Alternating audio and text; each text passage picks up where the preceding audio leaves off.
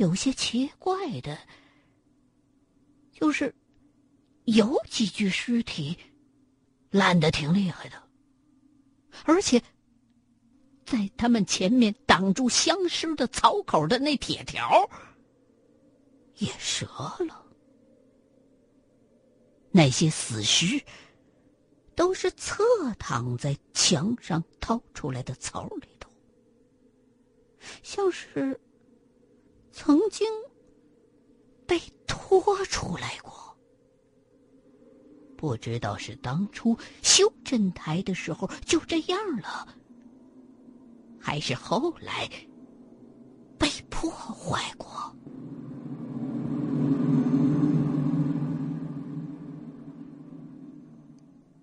求学，怎么到了五代还有这玩意儿？老刘头噌的一声拔出了匕首。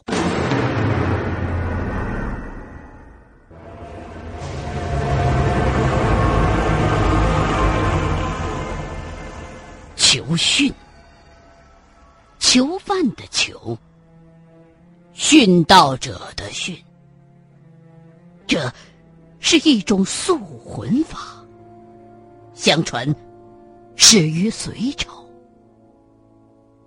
这种法术虽说厉害，但是由于工程量不亚于修机关，所以很少有人用它来守墓。游训的方法，就是将墙上凿出一个个人形的凹槽，然后把活人捆起来，镶到凹槽里。凹槽要比镶进去的那个人小一号，所以人被活活的镶进去。是十分痛苦的。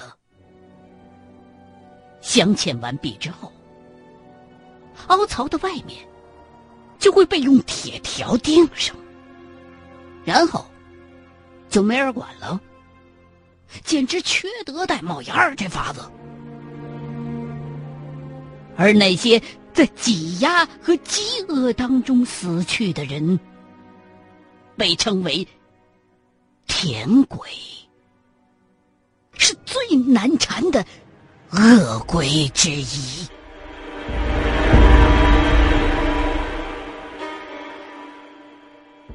怪了，张国忠手中紧握着龙鳞匕首，其他的几个镇台都是就地杀死，怎么这个镇台搞这么费时费力的求训？这个镇台，看样子是没人来过。黄旗子不动，不知道啥意思。可能是不碰那镇台就没事吧。这时候的秦葛既兴奋又紧张。手里头紧握着老刘头让李村长到元坝镇上拿过来的屠户的杀猪刀。虽说搞笑，但却着实比他那把手枪有效的多。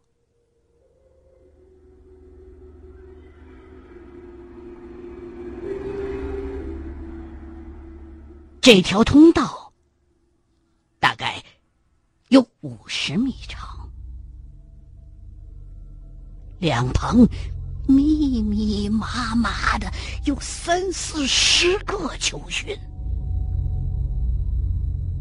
老刘头越走腿肚子越软，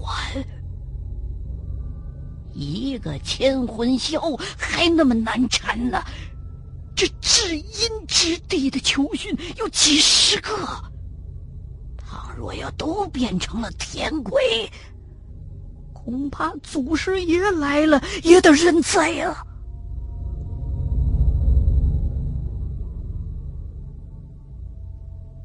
这条古尸走廊的尽头，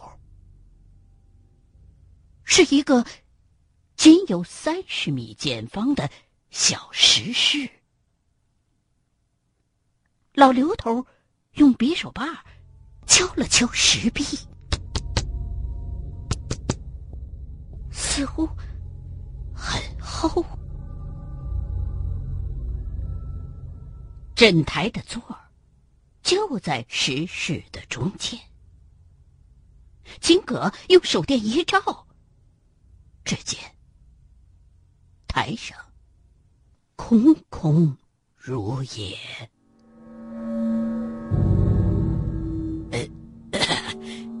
爷爷，别着急，咱咱们去下一个。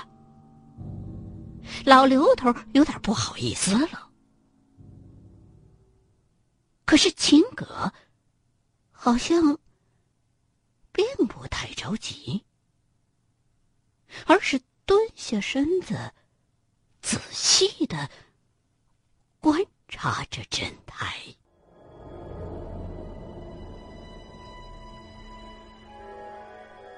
张长教，你能把你那块玉给我看一眼吗？张国忠也不明白秦格想干什么，但这时候又不忍心再次打击他，只好把装着毒玉的盒子小心翼翼的递给了他。秦格。啪的一下，打开盒盖看了一眼毒玉，又看了看镇台座，然后拿出毒玉就想往镇台上摆。住手！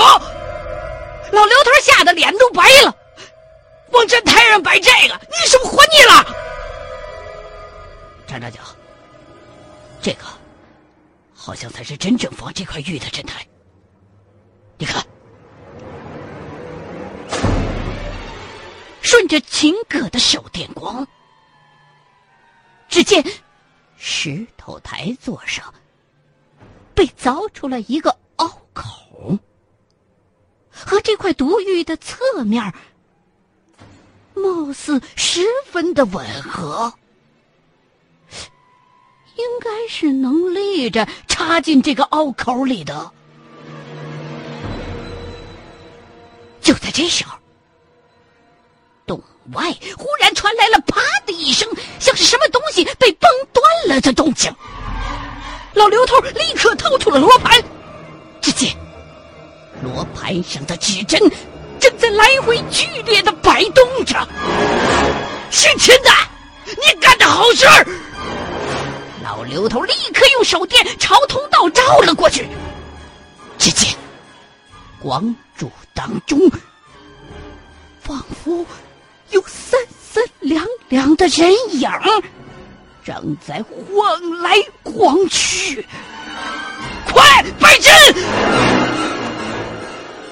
老刘头知道，在这种至阴的地方，杀生杀人怕是不管用的了。唯一的希望就是事先计划好的那个以毒攻毒的方案。摆四根阵了，不行，来不及了。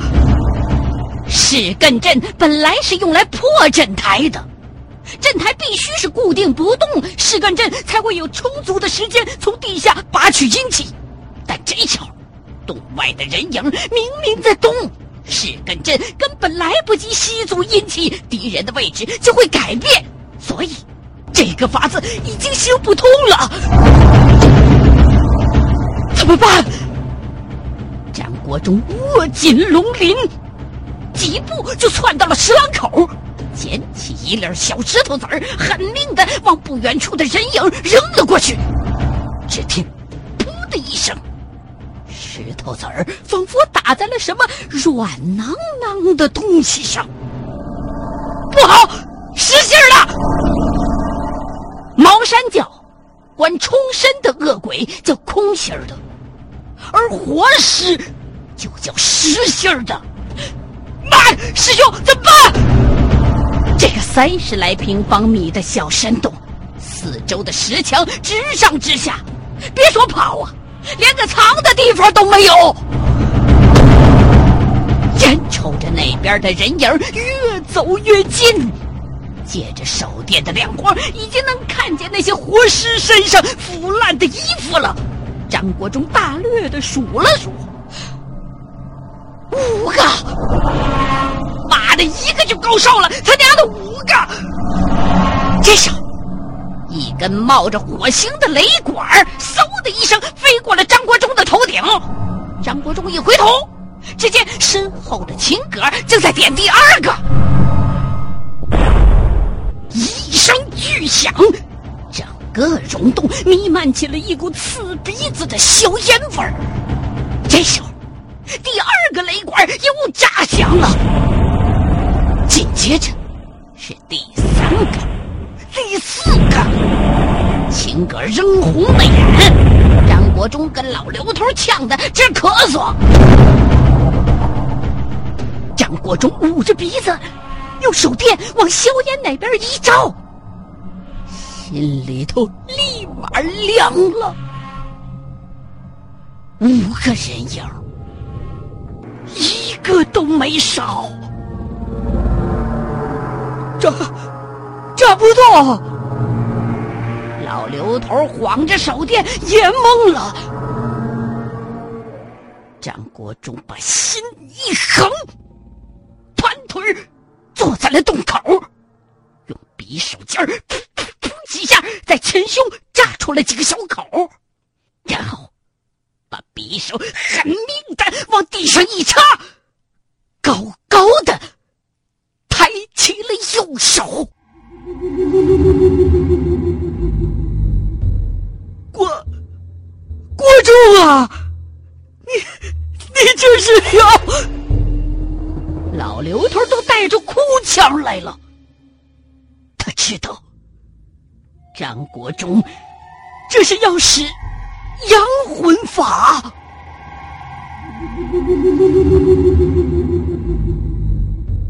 众所周知，魂魄是属阴的，而阳魂法。则是让魂魄携带阳气，在短时间内爆发出巨大的力量，震慑恶鬼。这是茅山教同归于尽的一种法术。原理就是点破自己的七脉，让全身的阳气泄出，然后刎颈自杀。力气需带阴气，要先把匕首插进地里。阳魂法不能用毒，不能窒息，施术者仅可死于物理伤害。这样就能让自己的魂魄汲取身体当中泄出的阳气，变成阳魂。从医学角度上来讲，只要失血不多，而且抢救及时，自杀的人是能够抢救的。但是，从茅山术的角度讲，用过阳魂法的人，魂已离体，即使抢救过来，也会变成。植物人了！老刘头一步窜到了张国忠的跟前一把拔出了插在地上的龙鳞。要来也是跟我来！你是张角！老刘头一步迈到了张国忠的面前，跟张国忠一样，用斩铁在胸前点了几点，把匕首插进了地里。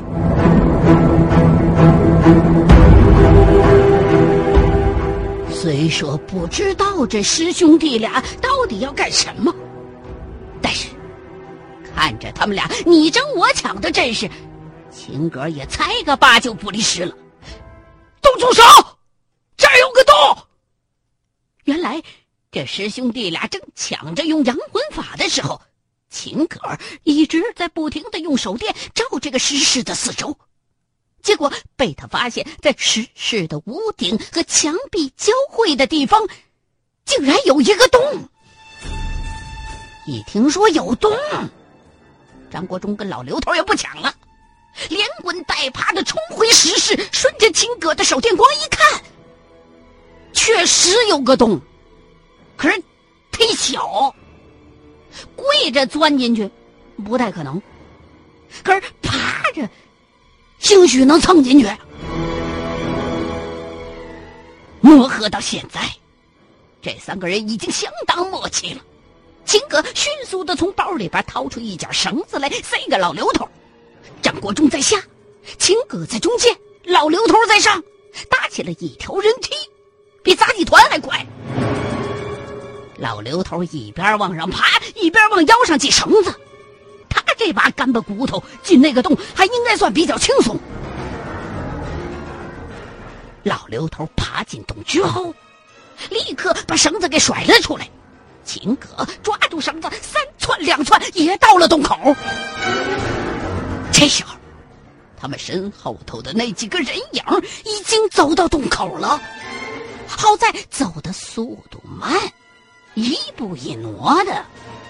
张国忠百忙之中用手电筒往后头一照，顿时一阵恶心。这几个舔鬼，可比前两天兴顺台洞里边那山民恶心好几十倍。脸上那肉皮也不知道是刚才炸的，还是本来就那样，已经完全的移位了。本来应该是脸的地方，现在成头顶了。脑门和鼻子凸起的部位，这时候耷拉的都是头皮，还有三三两两的没掉干净的头发，身上还勒着当年捆他们进囚训的绳子，有的折了，有的还连着，而原本的脸，现在已经糊到了脖子上，还呼哨呼哨的。就在这时候。只听“砰”的一声枪响，对面一个田鬼脸上那头发被打得哗啦一散，田鬼晃悠了一下，继续缓缓的向石室走来。张长正在往洞里钻的秦葛回身开了一枪：“快上来，快！”张国忠被那几位的长相给惊懵了。秦葛这么一喊，张国忠这才缓过神来，赶紧抓住绳子，开始往上爬。快点！秦葛冲着老刘头大喊着，绳子拽不动。老刘头也想往前爬，用斩铁插进洞壁，狠命的往前蹭，但是绳子绷得结结实实的，就是拽不动。张国忠已经爬到洞口了，发现自己身子下头的绳子忽然绷紧了，奇怪的往下一看，差点吓死！那田鬼也正顺着绳子往上爬呢。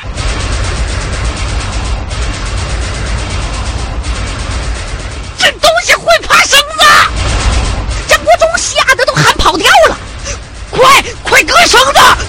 秦格想推出去，但是这个洞实在是太小了，转身是不可能的。